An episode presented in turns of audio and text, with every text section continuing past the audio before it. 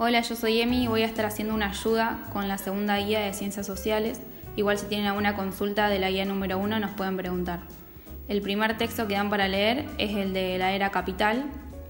El autor va a unificar lo que es la revolución industrial y la francesa y va a hablar como dos procesos que surgen en conjunto a muy poco tiempo de diferencia y culminan con lo que son las revoluciones de 1848 o la primavera de los pueblos que fueron levantamientos que los llevan a cabo la clase obrera para reclamar mejores condiciones de trabajo, mejor salario. Habla de que la revolución industrial se traga en la revolución política porque después de esta, de esta primavera de los pueblos es como que toma un eje político como el de la revolución francesa y vemos a una clase oprimida, en este, en este caso la, la clase obrera, rebelarse frente a la clase alta. Va a hablar también de lo que es el drama del progreso, porque eh, en este momento cualquiera que tuviera la oportunidad de progreso lo iba a hacer, era inevitable, a costa de lo que fuere, pero por otro lado estaban esas personas que no querían progresar o que eh, se querían quedar con lo antiguo, con lo conocido, con lo arcaico. El segundo texto que dan en la guía es el de Castañón, que hablar de lo que es la revolución industrial. Dice que es un cambio económico desde una forma antigua de producción a esta forma nueva el capitalismo, que es un mercado de producción en masa con maquinarias nuevas, que surge en Inglaterra en la segunda mitad del siglo XVIII.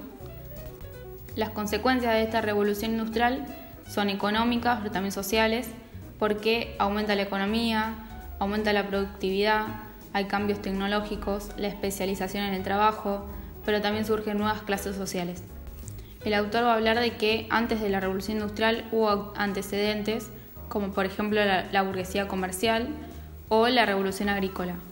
La revolución agrícola fue un cambio en la agricultura de una forma antigua de producir a una, a una agricultura capitalista especializada con un trabajador que cobra un salario, con nuevas técnicas de producción y como un símbolo de la revolución industrial nombra lo que fue el ferrocarril, la aparición, ya que a partir de la aparición del ferrocarril se pudieron movilizar no solo materias primas y productos manufacturados, sino esas personas desde su pueblo o de sus ciudades en busca de trabajos en las fábricas. Esta búsqueda de trabajo fue la causa que llevó a la revolución demográfica. La revolución demográfica fue un momento de hacinamiento que se genera por estas migraciones, por ser ciudades donde estaban las fábricas que no estaban preparadas estructuralmente para recibir a tanta cantidad de personas. En la guía se pide también que se haga una diferencia entre lo que fue el feudalismo y el capitalismo.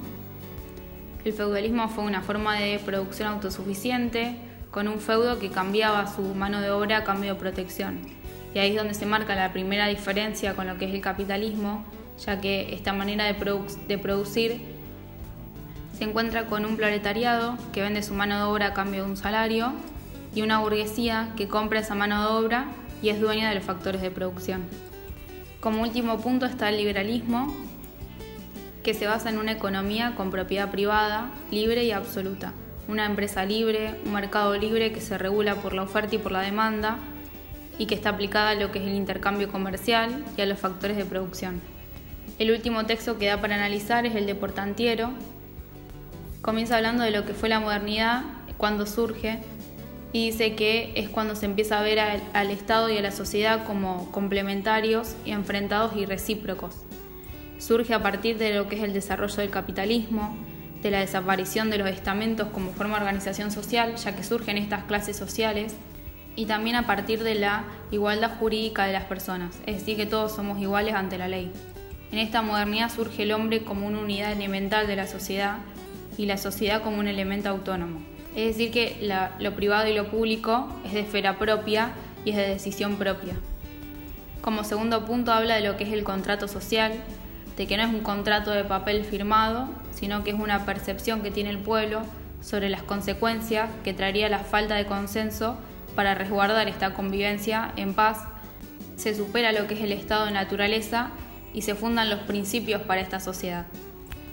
Por último punto en la guía se pide sintetizar los pensamientos de los filósofos de la época con respecto a lo que es el contrato social, la sociedad, la modernidad y ese estado nuevo que, estaba hablando el autor. Igual cualquier consulta que les surja al hacer la guía nos pueden hablar.